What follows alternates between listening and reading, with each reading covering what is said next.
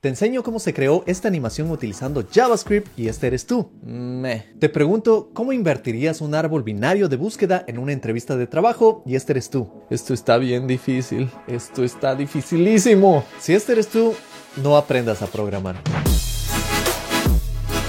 Déjame darte la bienvenida a otro episodio de Programador X. Y el día de hoy te voy a decir por qué no debes aprender a programar. Y antes de empezar me gustaría agradecer al auspiciante de este video, Hostinger. Hostinger permite alojar tu sitio web y el de tus clientes y lo que me parece excelente de Hostinger es que no solo es un proveedor de web hosting, su plataforma te ofrece un dominio personalizado, incluye un certificado de SSL totalmente gratis y realiza copias de seguridad frecuentes. Usa la oferta de Hostinger visitando el vínculo en la descripción y además usa el cupón programador X para un descuento adicional. Por supuesto, lo primero que debe venir a tu mente es por qué estoy dando este mensaje si es que yo tengo una academia en línea en donde yo enseño todo lo que he aprendido para trabajar en proyectos de nivel mundial que me ha permitido trabajar como ingeniero en Amazon. Sí, yo enseño todo ese conocimiento en academia-x.com y aunque a mí me encantaría que todas las personas sepan programar, la verdad es que este conocimiento no es para todos. Y si estás pensando en lanzarte al mundo de la tecnología y aprender a programar para eventualmente trabajar en compañías del nivel de Google, Facebook, Amazon, He hecho este video para que pienses un poco más y lo reconsideres, porque tal vez programar no es para todos. Si recién estás empezando en el mundo de la programación, lo primero que viene a tu mente es tal vez el estereotipo del genio que trabaja en Silicon Valley. Por supuesto, este genio gana cientos de miles de dólares al año, entre 100 mil y 500 mil dólares para ser un poco más específicos, y esta persona tiene una vida perfecta en donde su compañía le da comida gratis, tiene que trabajar menos de 40 horas a la semana, y muchas veces su compañía le paga por educación gratuita, le da bonos,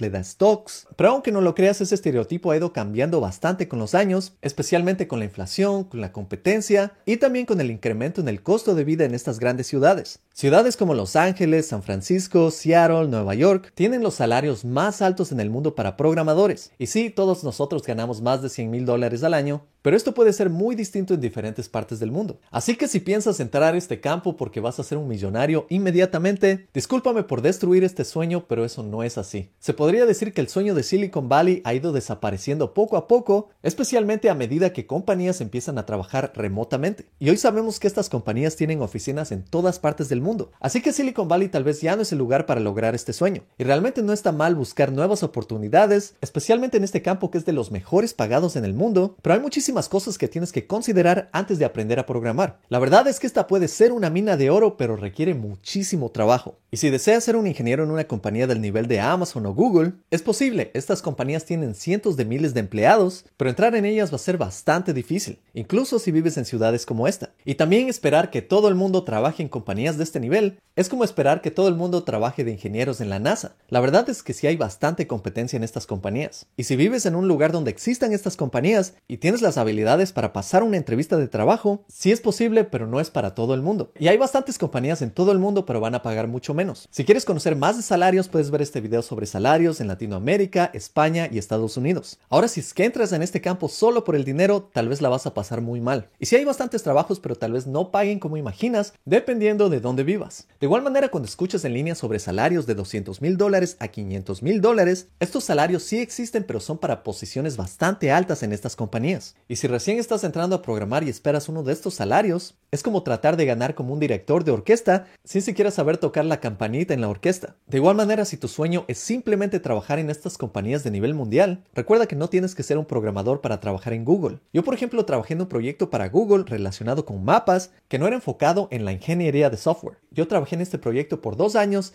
y si tú quieres trabajar en un proyecto para Google, tú puedes trabajar liderando proyectos, puedes trabajar como investigador, puedes trabajar en el área de ventas, el área de marketing, incluso puedes trabajar como chef o barrendero. No vas a tener salarios increíbles de ingenieros de software, pero vas a poder trabajar para estas compañías. Así que antes de aprender a programar simplemente por el dinero o por trabajar en estas compañías de nivel mundial, considera bastante cuál realmente es tu objetivo aquí. De igual manera tienes que saber que estas compañías manga no contratan programadores. Ellos contratan ingenieros que pueden resolver problemas. Porque como yo he mencionado en otros videos, tú puedes a programar en menos de una semana si es que le dedicas tiempo suficiente. Pero cuando tú vas a una entrevista de compañías de este nivel, ellos no te van a hacer programar algo pequeño y tampoco van a probar mucho tus conocimientos en el último framework. Las entrevistas para estas compañías son enfocadas en que tú puedas resolver problemas y muchas veces te van a lanzar problemas que son bastante complejos, como por ejemplo, cómo encontrarías la ruta más corta entre una ciudad y otra. Y también vas a tener que aprender bastante sobre algoritmos y estructuras de datos. Si deseas conocer más sobre esto, puedes ver un video sobre las 10 estructuras de datos más utilizadas. Así que discúlpame por destruir ese sueño, pero escribir un hola mundo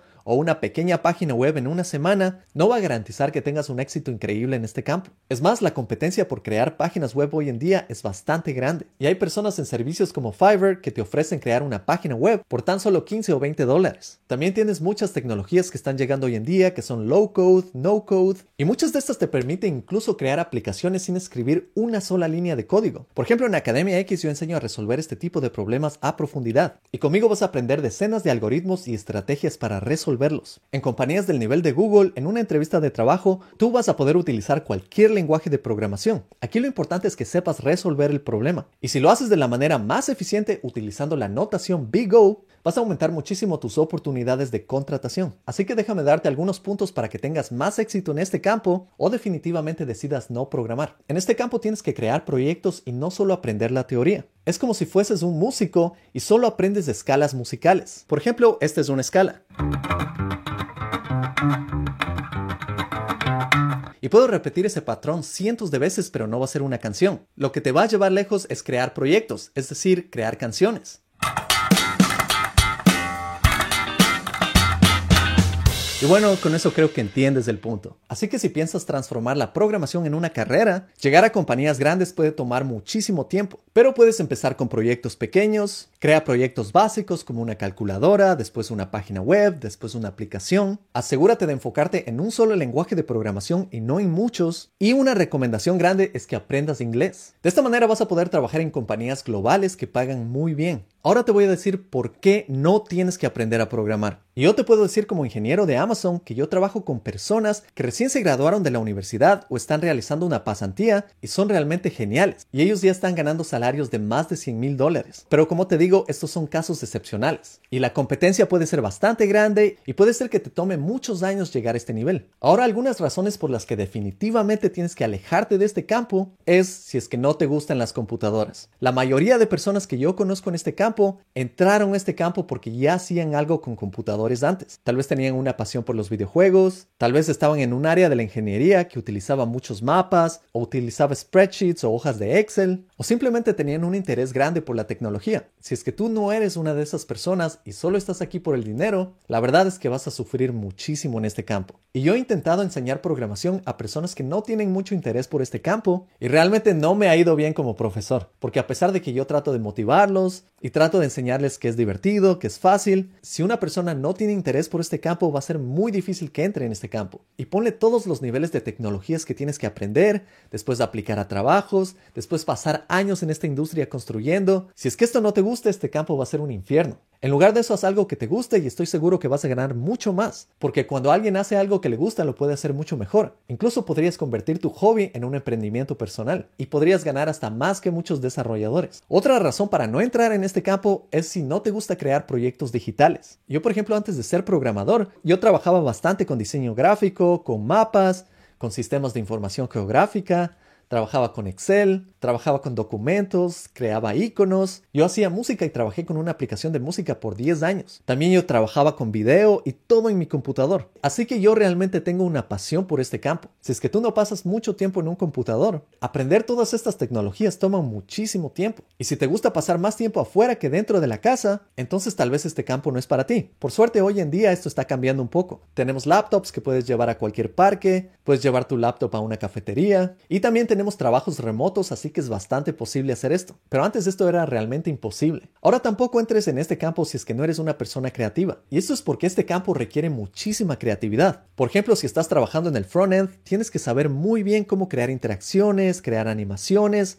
utilizar la paleta de colores adecuada, organizar tus archivos de manera adecuada, crear soluciones para problemas que aparecen de la nada y también crear nuevas funcionalidades que no existen. Esto incluso se aplica para backend, porque en el backend, a pesar de que no tienes una GUI, es decir, no tienes un lado visual, vas a tener que realizar bastantes conexiones, vas a tener que utilizar tu creatividad para resolver problemas y sin un lado creativo te vas a quedar estancado lo más seguro es que te van a despedir del trabajo. Así que disculpa si con esto tu sueño de ser un desarrollador millonario está siendo totalmente destruido. También no aprendas a programar si es que tienes cero interés por las matemáticas. La realidad es que en este campo no se utilizan muchas matemáticas, pero sí se utilizan. Y si deseas saber más sobre qué tipos de matemáticas necesitas, mira este video de aquí. Tampoco entres en este campo si es que no te gusta aprender cosas nuevas todos los días, porque en este campo no vas a parar de aprender, hasta un punto en que muchas veces tal vez tengas que estudiar los fines de semana o vas a necesitar proyectos personales para mantenerte al día en esta carrera. En esta carrera todos los años las tecnologías cambian. Esto realmente sucede de la noche a la mañana. Y si tú te pasaste tres meses aprendiendo un lenguaje de programación o un framework y este queda obsoleto en seis meses, tienes que estar dispuesto a aprender un nuevo lenguaje. Yo conozco personas que aprendieron Java el año pasado y hoy en día Kotlin está reemplazando muchas cosas de Java. Yo aprendí Angular y lo utilicé por dos años y me metí realmente a profundidad en ese framework. Y ahora React está acabando con todos los otros frameworks. Así que no diría que este es tiempo perdido porque aprendes bastante de cómo funciona una tecnología